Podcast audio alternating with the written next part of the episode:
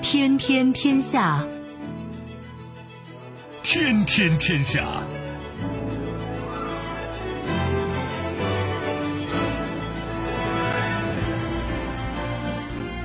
历史穿行者，新闻摆渡人。各位好，我是梦露。您正在选择收听的是《天天天下》，和我一起陪伴大家的还有本节目评论员重阳。世界纷繁复杂，新闻随时发生。今天的《天天天下》，您将听到：剑拔弩张，乌总统即将赴前线视察；俄罗斯高官称，敢动武就是乌克兰末日的开始。冰冻三尺，非一日之寒。英国北爱尔兰骚乱进入第六天，示威者互掷燃烧瓶，点燃公交车。说出实情。美国副总统哈里斯称，过去很多年我们为石油而战，今后将会为水资源。前景难料。意大利废除电影审查制度，不再因道德和宗教问题干预艺术家自由。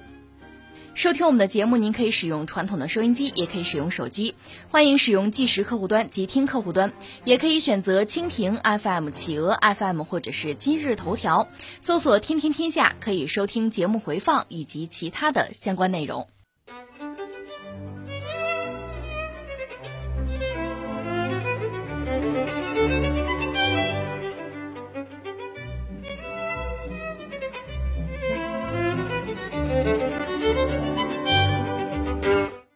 上个月以来，乌克兰东部顿巴斯地区冲突又起，连日来，俄乌密集向边境地区调兵，引发地区局势高度紧张。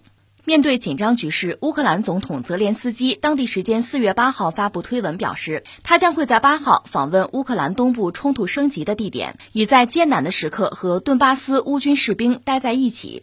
泽连斯基的幕僚长则表示，总统将在前线直接评估现场局势。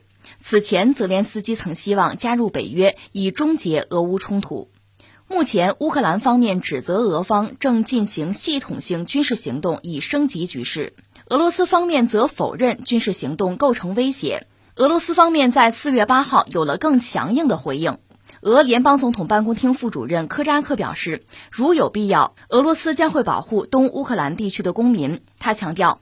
乌克兰当局在顿巴斯采取军事行动，将是乌克兰灭亡的开始。乌东顿巴斯方面则声称，西乌克兰破坏停火协议，要挑起新一轮战事。乌克兰东部的局势也引发北约和美国的关注。美国方面要求俄方解释其挑衅行为，而北约军事委员会主席斯图尔特皮奇四月六号也访问乌克兰。德国总理默克尔则在八号通电普京，希望普京能停止在俄乌边界集结兵力。哎呀，长叹一声吧，这个世界是真的不太平啊！关于乌克兰和东乌克兰这个事儿啊，其实他把俄罗斯呃，把欧洲啊、北约、美国全搅进去了。这个事儿前两天我们关注了一下啊，现在我们看进展吧。这个时间线咱们理一下啊，就是在拜登上台之后，又把俄罗斯确认明确的点人家的名字，说这就是最大的威胁。当然，中国是一个什么战略竞争对手啊，放在一边不说，俄罗斯是最大的威胁。我们也分析过，通过这种方式，就是渲染共同的威胁。俄罗斯这样，美国把欧盟、把欧洲就更紧密的拉在自己身边。共同有敌人吗？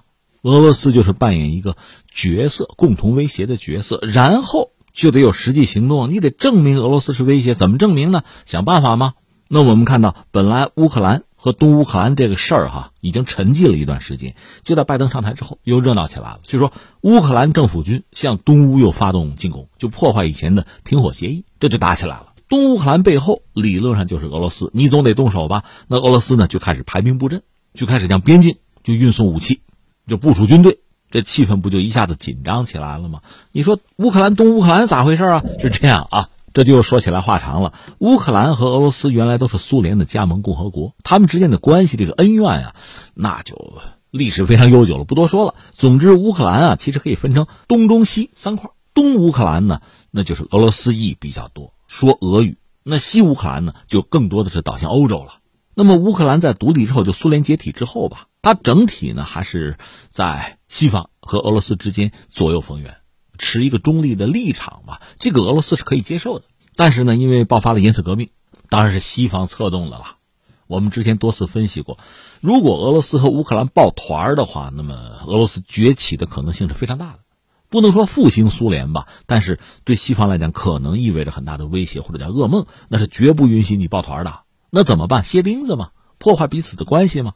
最后，二零一四年，你看乌克兰颜色革命，亲俄的亚努科维奇下台，波罗申科上台，俄罗斯拿回了克里米亚。那乌克兰和俄罗斯因为领土纠纷这个东西，我们以前多次讲过啊。一旦两个国家关系到了领土纠纷这个层次，它就不好缓和了，谁也不好往后退了。所以这样，俄罗斯乌克兰闹翻，另外西方集体制裁俄罗斯，就呈现一种对抗的局面。这个局面一直到现在，一方面呢，西方拿这个就跟俄罗斯说：“你抢人家领土了，你得还啊。”另一方面呢，事儿还没有完。乌克兰，我们刚才讲分东中西啊，东乌克兰是倾向俄罗斯的，克里米亚能够回归，我们也公投，我们也回归啊。所以然后呢，就出现了这个顿巴斯地区吧，卢甘斯克、顿涅茨克出现了两个共和国独立，这是乌克兰境内的事情。东乌啊闹独立啊，那从乌克兰政府当然不能接受了，那就得派兵镇压呀。可是刚才我们讲了，东乌背后是俄罗斯啊。有意思的戏剧性是在哪儿呢？东乌方面说，我们公投吧，我们回到俄罗斯怀抱吧。俄罗斯不接着，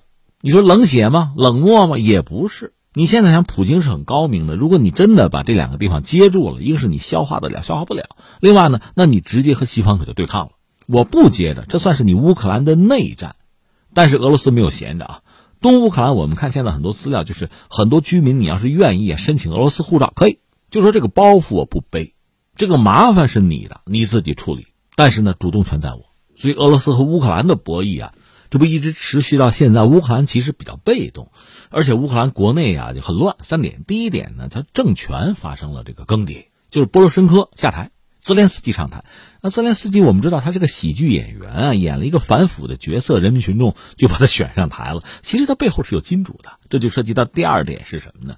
就是在乌克兰有很多寡头，这寡头里面坦率有亲俄的，有亲西方的，他们都没有整合，各自有代理人。那你想，乌克兰对外政策肯定会比较乱。当然，从泽连斯基包括之前的波罗申科，那还是倾向西方的。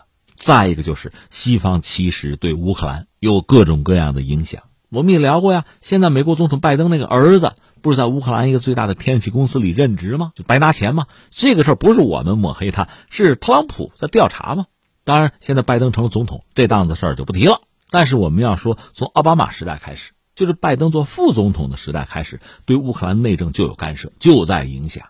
目标就是针对俄罗斯嘛，就是乌克兰强不强盛的我管不着，但是我是要通过你搞俄罗斯啊。按照时间线，我们把这事儿理了一下，那到拜登上台之后，又把俄罗斯作为很重要的一个威胁，那就搞他嘛。不但要搞，要拉着自己的盟友一起搞，拉着欧洲。当然，冲在前面的必须是乌克兰，给了乌克兰一点二五亿的援助吧。我们之前聊过，一点二五亿，这要打仗的话，那算什么？一天就给你花掉了。但是钱给你了，你给我上，这样呢？呃，在东乌又爆发了冲突。以前那个停火协议，就是俄罗斯和欧洲通过努力吧，促使乌和东乌达成的那个停火协议，这回就泡汤了。现在是乌克兰总统泽连斯基说：“我我亲自上前线，我要和我的士兵在一起，我要亲自啊，用我的双眼我去评估一下真实的态势是什么。”俄罗斯也放了狠话了。别闹啊！你要敢动武啊，那你末日就到了。另外，最近外交层面，你看这个默克尔，德国的默克尔和普京也通了电话。默克尔就说：“你不要再增兵了。”其实这里面最难受的当然是欧洲，因为美国呢，他着什么急？离得很远嘛，他巴不得你们乱呢。尤其是欧洲，如果和俄罗斯真的翻脸，真的刀兵相见的话啊，那就坐实了俄罗斯作为一个威胁，那就让欧洲和美国更紧密的团结在一起了。事儿就这么个事儿，下面我们再分这几个角色看一看。一个是俄罗斯，俄罗斯两方面说，一方面呢，你说想不想打仗呢？我个人理解，他不想打仗，因为说到底，国力不行，经济上压力很大，就这么一个伤口一个伤口的往外放血，他撑不住的，没有必要嘛。但是你说退，退无可退。那你想，乌克兰如果是收回了东乌，或者说乌克兰加入北约，那对俄罗斯都是很致命的，因为有东乌克兰在。那就意味着俄罗斯和乌克兰和西方和北约之间还算有个缓冲区吧。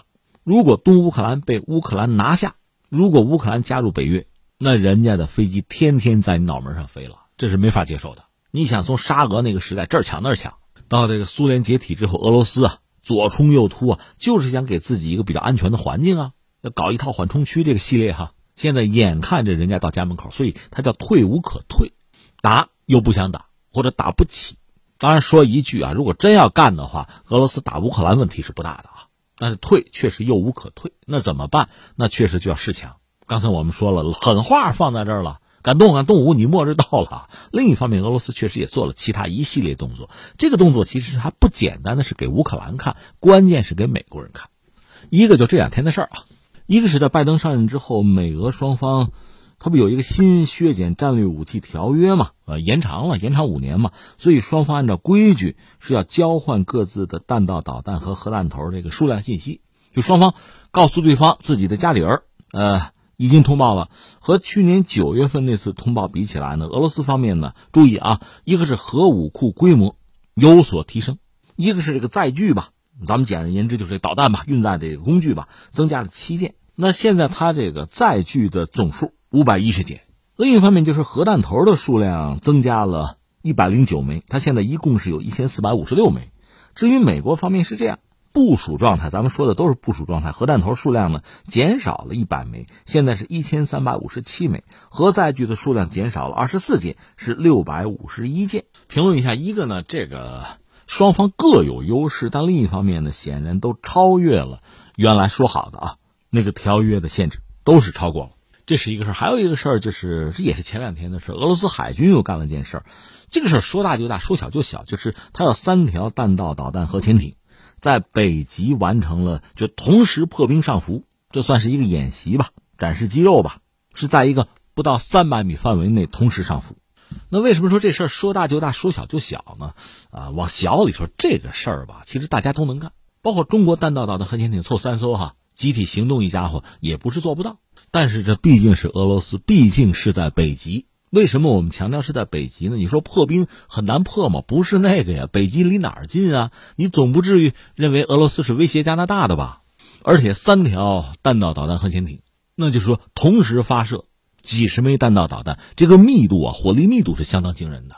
就是单条艇，你的攻击能力是一码事儿，乘以三，这是另一码事儿。其实苏联时代就干过什么？就是说一条 D 级就德尔塔级弹道导弹核潜艇，他把所有的导弹。一次性的打出去，做过这种试验或者演习吧？那你想要乘以三，这个能力非常之强了。这就是给美国看嘛，再挑衅老子跟你拼了哈！我这个实力还是有的啊。那美国方面呢？其实我理解哈，更多的也是在做戏。你说真的和俄罗斯爆发一场战争，特别是核战争，疯了有什么意义呀？最理想的状况是自己动动嘴，动动脑子，有一些盟友冲在前面，削弱俄罗斯。或者俄罗斯在巨大的压力之下就崩盘，这是最好。不战而屈人之兵，善之善者也。你以为只有中国人知道吗？他们也知道啊。所以更多的是给压力，或者顶多北约派点什么指挥人员呀、什么顾问参谋之类的去帮一帮乌克兰就罢了。这就又说到乌克兰。刚才我们谈到，真要说打仗，真要说到乌克兰的军力，他还真不是俄罗斯的对手。三点，第一点呢，就是当时苏联解体分家的时候，俄罗斯分的就多。第二呢，乌克兰自己把自己毁的差不多了，他剩不下什么了。再有第三，俄罗斯可是经常打仗啊，在叙利亚一直在打，出兵克里米亚等等，他动作都是很快的，展现出他的军事实力不弱。而乌克兰方面，你不要说和俄罗斯军队对抗，就是和东乌的民兵，当然民兵背后应该说也有人支持哈，就是和民兵对抗都吃力呀。你想东乌他要能拿下来，他早拿下来了，费什么劲呢？到现在这个事儿解决不了，墨迹到现在显然是他拿不下来嘛。就说你的军力实在是堪忧。美国给一个多亿美元，那有什么用？就算是北约来个什么将军指挥，你指挥的毕竟是乌克兰的军队啊！我不是说能打他早打了，用得着你吗？你连前线都不上，有什么意义？那从乌克兰来讲，泽连斯基也是个聪明人，他就提了一条，说一个办法能解决问题，就是我乌克兰加入北约。我一旦加入北约嘛，它是个军事同盟啊，就获得北约诸国的支持，这样俄罗斯就不敢动我了。我乌克兰不就安全了吗？问题是这哥们儿，你不想清楚，大家在乎你的安全吗？没人在乎你的安全，只是让你去火中取栗，让你去削弱俄罗斯，做炮灰嘛。你真的是获得了绝对的安全，这个安全是由美国、是由北约来替你维护，那你想你得交多少保护费啊？当然有这么一种可能性，就是乌克兰现在如果真的是加入到北约，那么意味着北约可以在乌克兰部署军队，那这对俄罗斯这个威胁可能就更盛，也是俄罗斯无法接受的一个地缘政治环境。所以双方的博弈应该在这是很激烈。但是刚才我们分析了半天，真正打仗恐怕真是没人打得起，这个后果是没人承担得起。你看，一个俄罗斯是绝对不能接受乌克兰到北约里去。就北约的部署到我俄罗斯的边境是不可能的。如果是那样的话，东乌克兰只能更乱。那是作为缓冲区必须要存在的。第二个呢，欧洲其实很腻味。一方面呢，真和俄罗斯撕破脸，那能源合作怎么办？北溪二号肯定就放弃了。欧洲的发展，什么德国的工业四点零啊，从何谈起？一个自主的欧洲呢，不复存在了。而且，如果乌克兰真正加入北约啊，北约在乌克兰驻军，主要北约成员国还是欧洲国家呀。也是要顶在对俄罗斯的一线啊，那美国离得还远嘛？关键是欧洲难受嘛？所以你看啊，在这个大格局之中，欧洲的态度、欧洲的理智也好，欧洲的自尊也好，是至关重要的。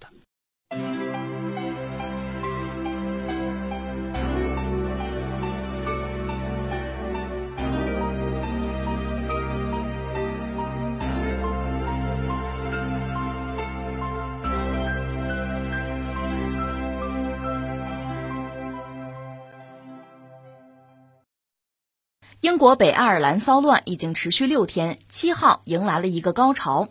当天，北爱尔兰首府贝尔法斯特，蒙面的示威者劫持并点燃一辆公交车。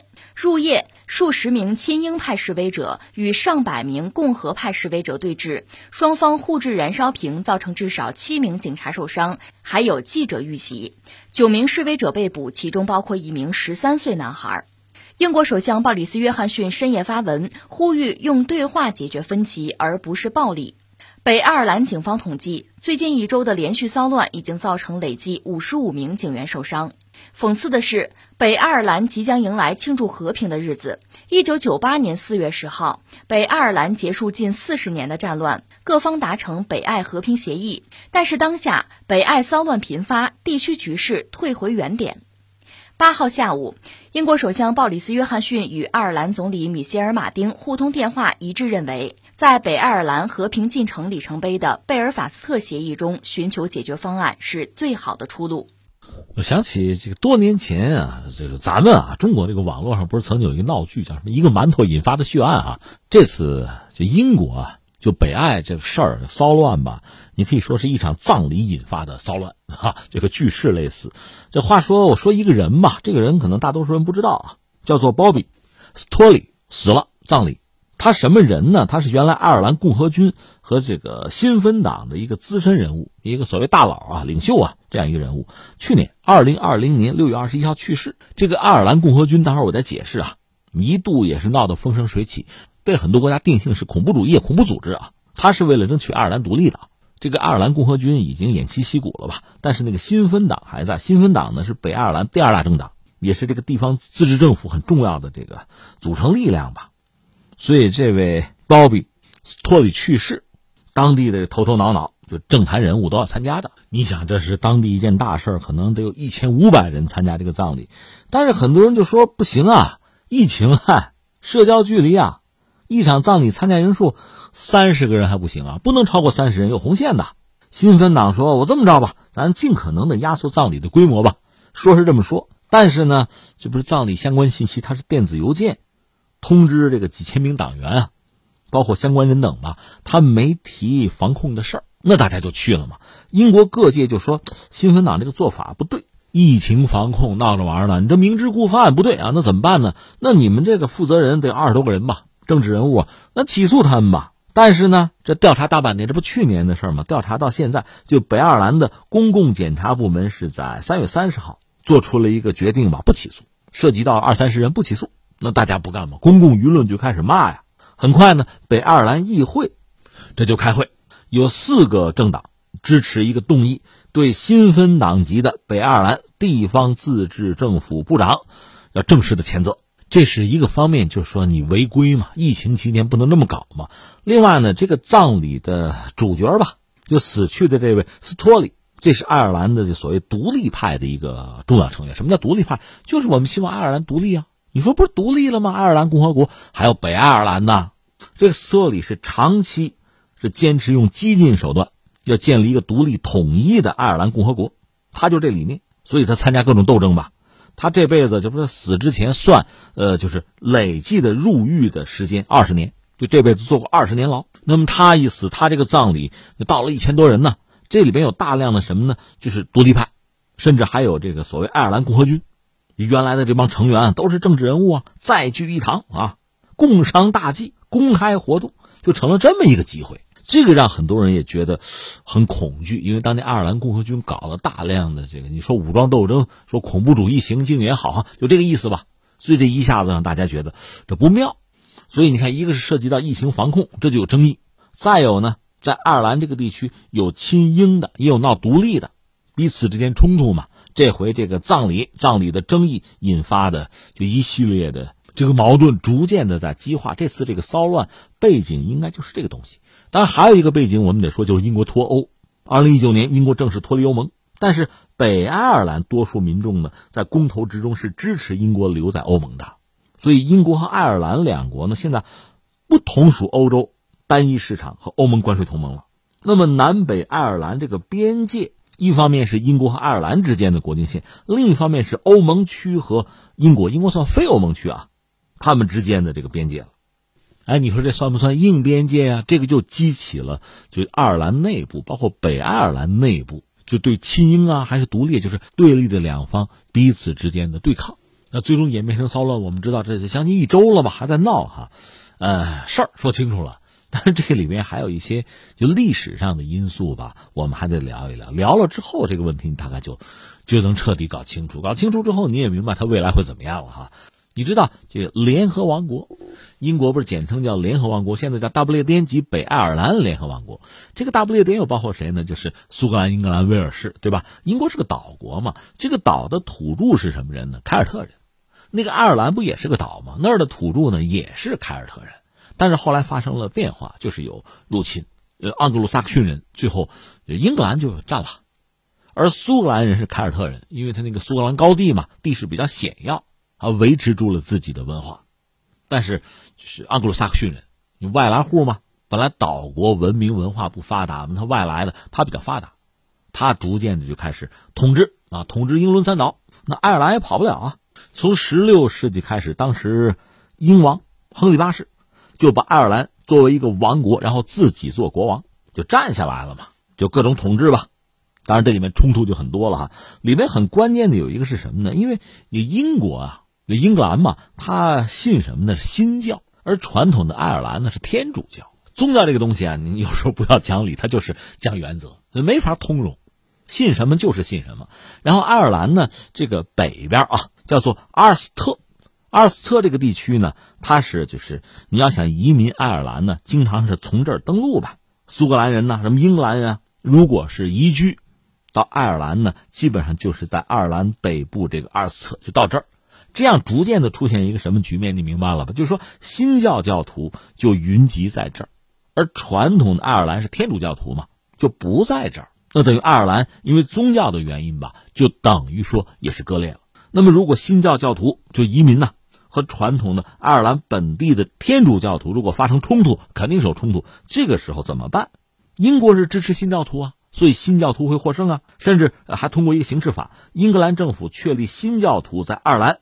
整个全岛的政治统治地位，那你想，传统的爱尔兰人天主教徒能干吗？那斗争吧。到了一八零一年嘛，爱尔兰整个是并入了英国。后来到一八二九年的英国政府说这么着吧，天主教徒解放法取消了对爱尔兰的天主教徒的歧视。你说这不好一点吗？这是好事啊。但是下面还发生一个事情，在一八四五年有一次大饥荒，就爱尔兰啊全岛闹饥荒。就因为叫马铃薯欠收、土豆问题闹饥荒，本来英国政府是有能力从美洲买嘛，买粮食嘛，赈灾呢，没有管，这样造成爱尔兰人口减少了四分之一，就饿死四分之一啊，四个人里死一个呀，那你想爱尔兰人什么心情啊？就自行组成爱尔兰议会，我不跟你过了，把我坑的不浅嘛，我闹独立，这就打独立战争，那英国和爱尔兰就打仗吧，到最终呢，双方签了一个英爱条约。就给了爱尔兰合法的自治权，就是叫自治领吧，给了这个地位。这样爱尔兰成了爱尔兰自由邦，它的领土包括爱尔兰的全岛。但是注意啊，这个条约允许呃爱尔兰北方六郡不参加爱尔兰自由邦。为什么北方六郡？北方六郡信新教，他们和这全岛其他地方就不一样。而且呢，新教教徒很担心说，那我跟你们走，我们就少数，你们到时候歧视啊欺负我们怎么办？所以我们就是北方六郡呢，这个和英国离得比较近，而其他地方就离得远，或者要闹独立。到最后，一九二一年，南部这二十六郡吧，剩下的搞了个自由邦。然后就成立了共和国，而北部六郡呢还归英国，这叫北爱尔兰。所以当年英国曾经叫做大不列颠及爱尔兰联合王国，后来就只能叫大不列颠及北爱尔兰联合王国了。那后来你看，爱尔兰就建国了。建国之后，北爱尔兰是这样，你们随便吧，你们可以自主决定是否参加爱尔兰共和国。那北爱尔兰说，那我就留在英国。这一下子他就分裂了，大多数啊。这叫联合派，他们希望留在英国，但是还有个少数派叫民族派，他们希望加入爱尔兰共和国，这彼此之间就斗争吧，闹吧。这我们就说到爱尔兰共和军了啊，呃，你看啊，它是一九一九年成立的，是这个新芬党，叫爱尔兰新芬党的军事机构，它总部是在都柏林，因为在一九二一年底吧，英国和爱尔兰不是签了条约嘛，允许爱尔兰的南部二十六郡，你们要不就成立一个自由邦，你们有自治权。北部那六郡那是归英国的，这就是北爱尔兰嘛。但这是你英国人的想法和亲英国的爱尔兰人的想法。这个爱尔兰共和军，它不是一九一九年成立吗？他们致力于爱尔兰，我得统一啊！我分什么南北爱尔兰啊？我们是一个统一国家呀！我们根本就不接受，我们反对把爱尔兰的分成南北两部分。所以英国和爱尔兰签的那个条约，那我们就反对。所以他们本身又遭到镇压。后来，爱尔兰是一九三七年彻底独立吧？那么北爱尔兰不是还在英国统治之下吗？这我们不能接受。爱尔兰共和军宣布，我们就要为实现南北统一而斗争啊！然后那就开始闹事儿吧。你比如一九三九年就在英国制造爆炸事件，后来在五六十年代基本上偃旗息鼓了啊。没想到六十年代末，当时北爱尔兰民权运动又高涨，呃，民族冲突也激化，这个爱尔兰共和军这就又闹起来了，就再度复兴。然后又分裂，分裂成这个正统派和临时派。这个共和军有正式爱尔兰共和军和临时爱尔兰共和军，但是外人哪分得那么清楚？就知道爱尔兰共和军老闹恐怖主义、刺杀、袭击。呃，最典型的，呃，你知道一个蒙巴顿勋爵，二战的时候也算是英国名将是吧？他还做过最后一任印度总督，就是印度独立啊一八分治，当时等于说是经他的手。就这位，一九七九年，呃，他他已经退休一老头了。还叫着亲家，这老的老小的小，坐他的那条游艇叫影子五号去捞龙虾去，没想到就着了道了。爱尔兰共和军呢是有这个杀手，给他这个船上装了炸弹，老头当场炸死，腿都炸断了，非常惨。而且目标可不止他一个人，就是英国在欧洲的很多目标都成为爱尔兰共和军袭击的对象，那哪受得了？整个欧洲那乌烟瘴气了。大家说不行啊，那个撒切尔夫人。上个世纪八十年代，英国那个铁娘子就下力气镇压过，那也搞不定。但到后来呢，大家都吃不消了嘛，说咱还得搞个和平进程，咱商量商量，谈一谈行不行啊？就是打打谈谈吧。后来这个美国什么加拿大都跟着就掺和进来。后来一九九八年算达成了和平协议，停火吧，停火吧。爱尔兰共和军算是偃旗息鼓，说是这么说啊，签了一系列的协议，能政治解决，能对话就好了。但是后来还出过事儿，还有袭击事件，不多啊。我记得是零九年有过这些事情，当然对和平进程啊，对未来都是蒙上阴影的，是这么一个状况。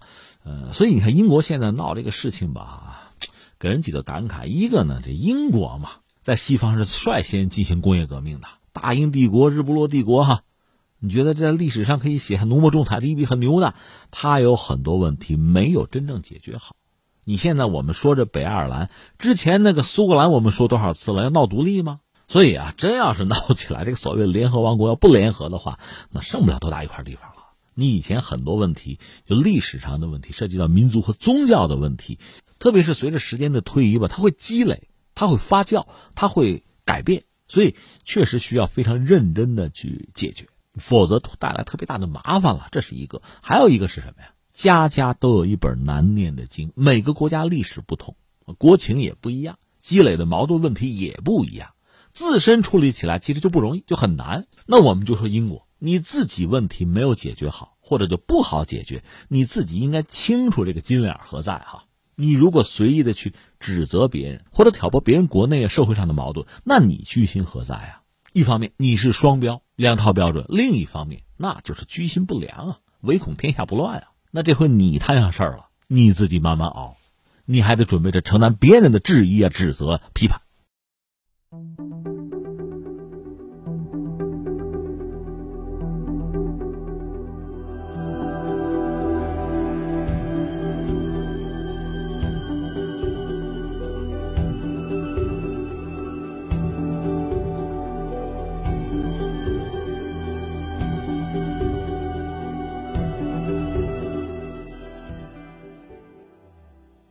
当地时间四月六号，美国副总统卡马拉·哈里斯在访问芝加哥的一个疫苗接种点时发表讲话。讲话中，哈里斯却一不小心说破多年来美国发动战争的真正原因——为石油而战。美国国会山报在推特上放出了哈里斯讲话的部分片段。哈里斯在讲话中说：“我也参加过很多关于外交政策的会议。过去很多年，好几代人是为了石油而战。”而不久的将来，他们将会为水资源而战。他由此称，在拜登的基础设施法案当中，把重点放在水利上，这会带来就业，这会关系到我们赖以为生的资源。围绕这一珍贵商品进行投资，将会增强美国的国力。然而，除了国会山报推特，其他美国主流媒体在报道哈里斯这次演讲时，都基本没有提到这段话，只提到哈里斯讨论疫苗公平分配，解决种族不公。虽然媒体无视，但却引起了美国网友的热议。有美国网友表示：“我也想支持你，卡马拉，但是你应该先多读读书。我们的用水供应系统已经破败不堪，而且水从来不是商品。顺带一提，我们确实为石油而战。”还有美国网友担忧道：“这对那些水资源丰富的国家来说，可真是一个坏消息。”还有一名加拿大网友说：“我一直以为美国是为了人权和民众才发动战争的，而那些被美国攻打的地方有石油，那只是纯粹的巧合。”呃，这是副总统哈里斯，美国这位副总统呢，演讲演讲把实话说出来了，是吧？嘴比较大啊，就说美国好几代人打仗，打仗为了石油啊，将来可能还得为了水，然后转过来又说这个拜登这不是二点二五万亿吧投入。基础设施建设，其中很大一块是要放在水利上，重点在水利上，这会带来就业啊，关系到我们赖以为生的资源等等等等。耐人寻味的是，美国很多媒体报这副总统的讲话，刚才我们说的那几句不报，都可知道轻重的哈，和懂政治的。但是你不说，别人会说呀。我看到网友议论很多，美国自己的网友议论，包括很多美国的盟友啊，这个什么加拿大之类的，有些网友议论哈里斯这个话说的挺有意思。有人说：“哎呦，还以为你们为民主自由而战，闹了半天你打仗那地方，我们看了看有石油，以前以为是巧合呢，现在看来不是。哈里斯自己都说了吗？啊，对这些议论，我们只能说一句：你才知道是吧？呃，怎么说呢？就是美国确实。”这个国家到现在二百多年的历史吧，其实一直是在四处征战，这个我们都知道。而且有些战争和我们中国是有关的。你比如说二战，二战美国和中国是盟国呀。一九四一年是日军偷袭的珍珠港，美国参战，然后打到四五年，美国的战列舰密苏里号那是跑到东京湾，最后日本人在那条军舰上签的这个无条件投降的这个协议。那中美是盟国，对吧？但是什么事儿吧，就怕较真儿。你要放大你的视角，拉长你这个历史的视野，你多看几年哈，你看到的可能是不一样的东西，你可能就会五味杂陈。我们说了，呃，美国和日本打了一仗太平洋战争，美国和中国是盟友，但是我们请问，美国和日本的关系只是敌对关系吗？我们就说，以前我们中国讲抗战叫八年抗战，指的是全面抗战爆发，就是一九三七年开始算。那比欧洲爆发战争还要早，对吧？如果从一九三一年算起呢，打了十四年多，就我们的抗战十四年多，将近十五年。那我们要请问，在一九四一年太平洋战争爆发之前，你美国在干什么？你和日本的关系是什么？你查查历史，你会发现，日本本身我们讲它两头在外嘛，它自身没有什么能源，也没有什么市场，资源很有限，所以它要挑起战争，它是需要资源来支撑战争的。它资源从哪儿来？它有外汇储备。他可以去买，包括从美国买。换句话说，日本的侵华战争这十几年，从美国买到大量的资源和能源呀，几乎他的外汇储备耗尽了，花光了，没钱买了，美国就翻脸了。当时提了条件，对日本是禁运，日本受不了了，最后偷袭珍珠港，和英美彻底翻脸。这样在东南亚，他能抢战略物资啊。那段历史啊，你可以有很多角度去看。你如果从战略博弈的角度，你会发现日本给逼到了绝境，就是说他对美国不打，他也是个死，他被制裁吗？打，因为美国确实国力很强大，又不是日本能够挑战的，所以它是一个两难的一个境地。如果你不打，你听美国人的，把之前抢的都吐出来，那很不甘心。美国就是通过这个手段搞掉一个挑战者嘛。但是你要打吧，美国国力又强大，你又不一定打得过。当然，日本当时也很疯狂，军国主义分子很疯狂嘛，他不算账嘛，就胡抡嘛。但是我们现在要问一句，就是说，日本军国主义对中国的侵略，谁是幕后的助力？美国恐怕难辞其咎。你说你是中国人，那好，我们不说中国，我们不说日本，我们说说欧洲，我们说德国吧。纳粹的崛起，希特勒的崛起，正赶上一九二九年到三三年的经济危机。呃，德国搞了这个新计划，美国那个罗斯福，富兰克林罗斯福，有新政。实际上，德国复苏的更快。德国怎么复苏的？两个主要的因素，一个是抢了犹太人，最后把这个债主六百万犹太人还杀了，这是纳粹干的事另外呢，就是他那个经济部长沙赫特，沙赫特博士，那个人很能赖账，也很能借钱，到美国去借钱呀，找华尔街呀。倒不是说他把钱直接拿到德国来，他在美国做大量的采购，采购物资啊，采购设备啊，买军火呀。所以希特勒能够发动二战。这和美国和华尔街的支持有关系。有一个，这个没法说了啊。有一个资料，你也没法证实他，就是他曾经给谁，给福特都发过勋章，就支持德国经济的复苏啊。所以从资金、从技术、从资源、从各个领域，纳粹之所以能够发动战争，能够给欧洲、给人类带来浩劫，这恐怕你算来算去和美国的资本有直接的关系吧，和美国的对外政策有直接的关系吧。所以你看，呃，你看到美国作为盟国里很重要的一员，和法西斯国家开战，你看到他正义的一面。但是你往前稍微追一追历史，你会发现事情并不像我们想的那么简单。就像一个小孩子看电影的时候，呃，可以很清晰的判断好人坏人。但是我们知道，一个即使是一部电影，一个小孩子，简单去判断好人坏人，可能还是过于单纯了。人是复杂的，另外在现实生活中判断好人坏人就更不那么容易了。我们只能说，美国是一个非常实用主义的国家，他为自身的战略利益、全球的战略利益去考量，他是拿这个作为标准去衡量敌友的，而不是简单的什么民主自由。我记得是基辛格说过一句话吧，他就说这个南美一些独裁者不是他们是狗娘养的，但是他们得是我们美国人的狗娘养的。这话是不是说的足够清楚？像这位哈里斯说的一样清楚啊。然后第二，我们要说什么呢？就说两句石油啊。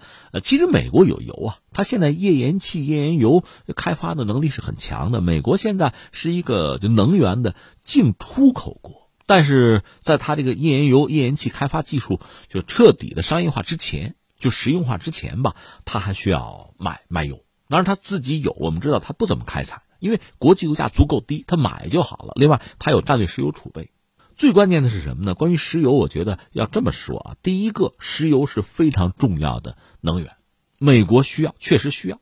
就是说，美国需要以合适的价格拿到这个能源，当然低一些更好啊。可是你知道，也不是越低越好，因为美国自己有能源企业，你太低的话，自己也不赚钱，对吧？关键是什么呢？全世界都需要这个东西，石油是工业的血液，另外它也是化工的原料，我们知道。所以呢，一个是美国自己要有源源不竭的石油的来源，这是一个关键。它是什么？它得控制别人。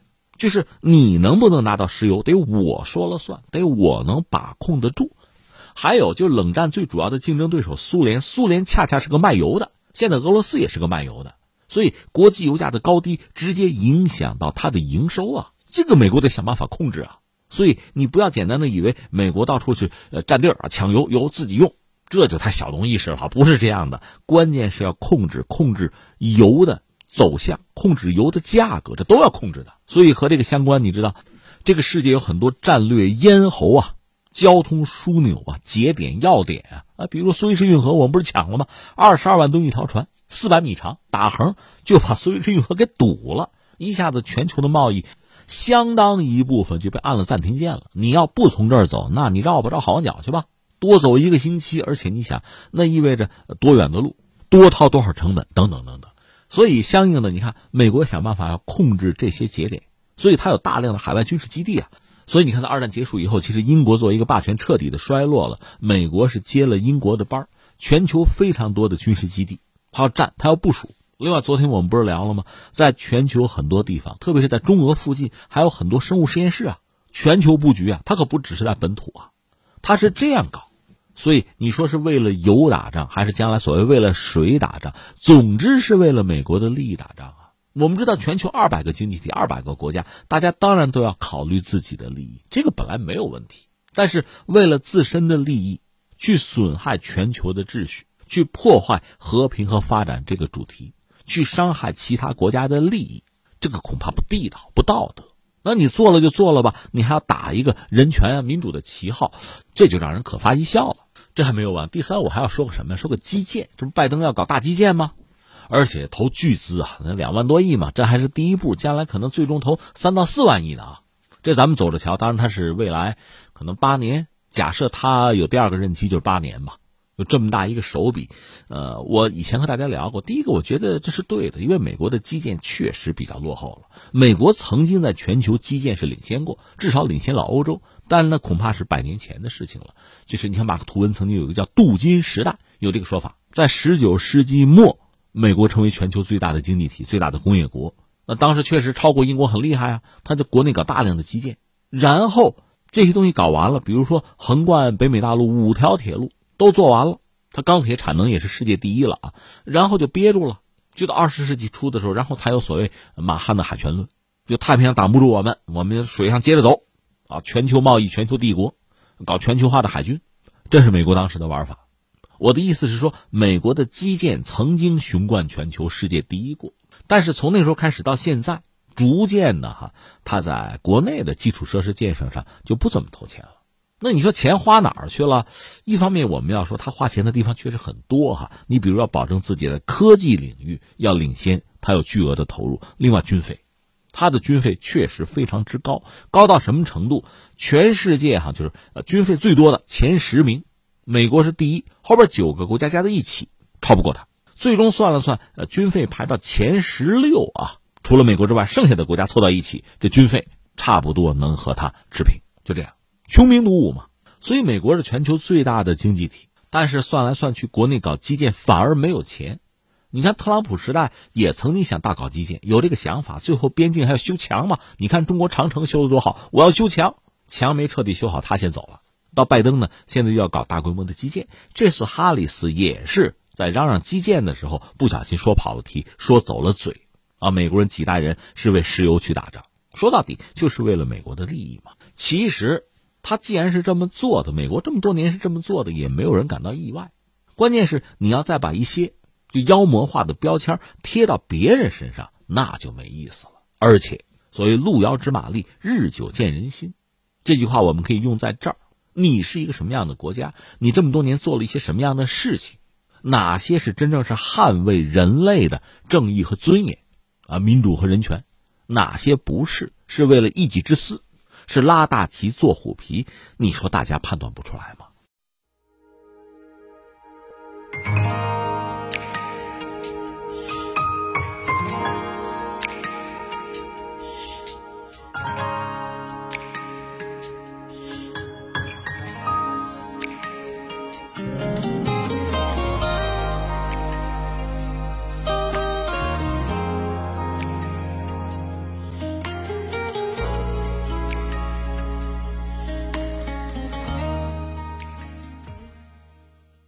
当地时间四月五号晚，意大利文化遗产活动和旅游部长达里奥·弗兰切斯基尼宣布，意大利电影审查制度正式被废除，允许国家干预艺术家自由的控制和干预体系已经彻底结束。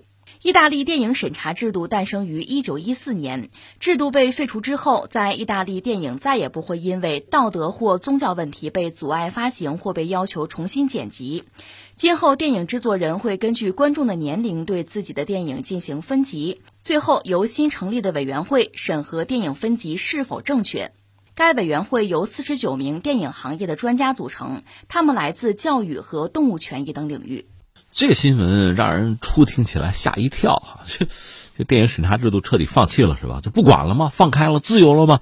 应该不是，应该不是我理解，因为意大利毕竟有自己的法制吧。一个呢，它电影还会有分级制度，就是根据年龄了，根据观众的年龄，它会有分级制度。然后它还有法律嘛，所以即使呃，所谓电影的这个审查制度取消，它一九一四年就开始有这个东西啊，呃，取消也不至于说就没人管。那这个事情怎么看呢？我愿意从两面去看。不是简单的质疑或者批判，我愿意两面去看。一方面，我们要说呢，呃，现在吧，应该说艺术创作的门槛，特别是电影啊、影视作品，就视频、视觉作品，这个创作的门槛是越来越低了，谁都可以了，因为我有手机了嘛。那大家知道我呢，呃，是一个媒体人，我现在做的节目主要是音频节目，比如说呃，天天天下啊，今天大不同啊，这是音频节目，我很难说它是艺术品，我很难说我是一个艺术家，是一个创作者。那我偶尔也做做小视频呢。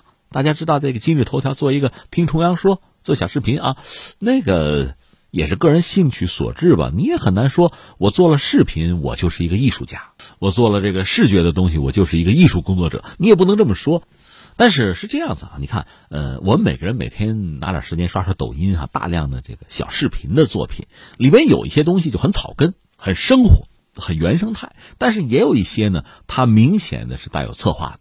是走艺术路线啊，走文青路线的，有设计啊，有表演。你甚至可以说，它就是一些初级的影视作品了。只不过它投入比较低吧，但是呢，力所能及的该考虑的也考虑到，甚至有的做的也比较专业，比较有趣儿。有的，所以在我看来呢，这种影视作品，这种视觉艺术作品类电影的作品，其实创作门槛越来越低，而传播起来越来越方便。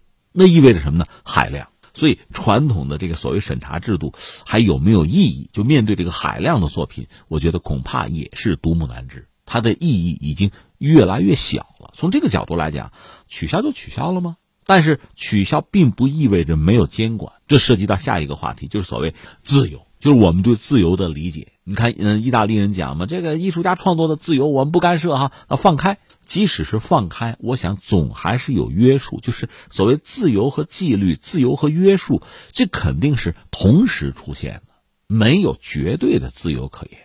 况且你有你的自由，我还有我的自由呢。我经常说，你有不戴口罩的自由，我有戴口罩的自由吧？你不能说你不戴口罩，你就逼着我也不能戴，或者我带你就歧视我、打击我、排斥我，那我的自由谁保证啊？同样道理，你拍一部电影，它确实可能涉及到政治、宗教或者其他的什么东西。你爽了，可能我不爽了。你比如法国那个《查理周刊》，我们知道他那些漫画作品、讽刺漫画，有的是带有宗教攻击的性质，还引发血案。他也攻击过英国女王啊。当然，被攻击的对象这个目标反应可能并不一致了，但是这个结果可能是非常暴力和血腥的。你要不要承担？你承担得起吗？或者撕裂社会，带来很多的麻烦。这里面涉及到历史啊、宗教题材的东西尤其如此。我记得美国人拍那个，呃，国王与安娜吧，涉及到泰国的这个国王的一段历史吧。泰国人不干了，说你编造历史嘛。这个片子禁了。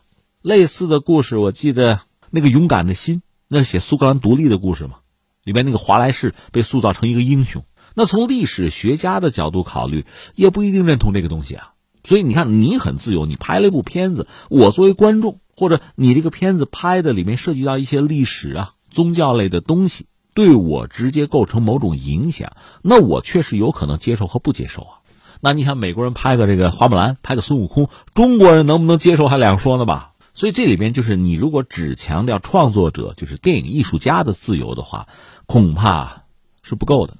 你必须要把观众或者其他人、相关人等的自由、权利也得考虑进去。所以你看，我说了半天，说一句话是什么呀？就是如果我是一个艺术家，如果我关在自己的小黑屋里，我想干嘛干嘛，跟你们没有关系。但如果说我真的创作了一部电影作品、艺术作品啊，就是音视频作品，我肯定是要传播，我要让更多的人看到。到这个时候，这个东西，它就有一个社会影响的问题。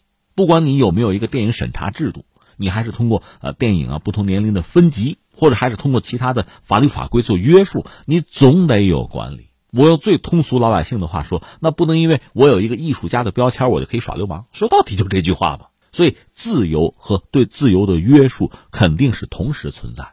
下面我要说一句，但是是什么呢？但是意大利现在确实开了一个先例哈，就从电影审查这个角度讲，我放弃了。那么想必会出现一些作品。这些作品在意大利可能真的是合法的、自由的，我们也没法说不尊重啊。但是它有可能挑战其他的族群，甚至其他的国家，或者曲解了人家的历史，或者损害了人家的名誉，这种可能性是存在的。那怎么办？这有点像什么呀？我有一个不太恰当的比喻，有一些西方国家大麻是合法化的，但是在我们这儿不合法呀。那我就要担心我的孩子跑到你那儿去留学，这吸大麻怎么办？它确实可能会带来一系列的矛盾和冲突。那这些东西，我想就不是拿“自由”两个字能解决的。以前我们讲全球化，现在我们有个词儿“人类命运共同体”。说到底，大家的命运、大家的生活是越来越多的被连通在一起的。就算有些人想打断，有些人想脱钩。但是这种全球范围内人和人彼此之间的连通是不可能被彻底切断的。所以，当意大利的很多艺术家或者所谓的艺术家拿出一些作品伤害到其他人、其他族群的时候，怎么办？在你的那个范围内，它可能叫自由；而在我们这儿，它可能叫自私，或者叫别的什么了。而这个东西最后演化成不同国家、不同族群，甚至不同文明、不同宗教之间的在意识形态。这类领域吧，借助影视作品这种工具相互攻击、彼此挑衅、争斗不休。如果出现这样一个局面，那就太让人遗憾了。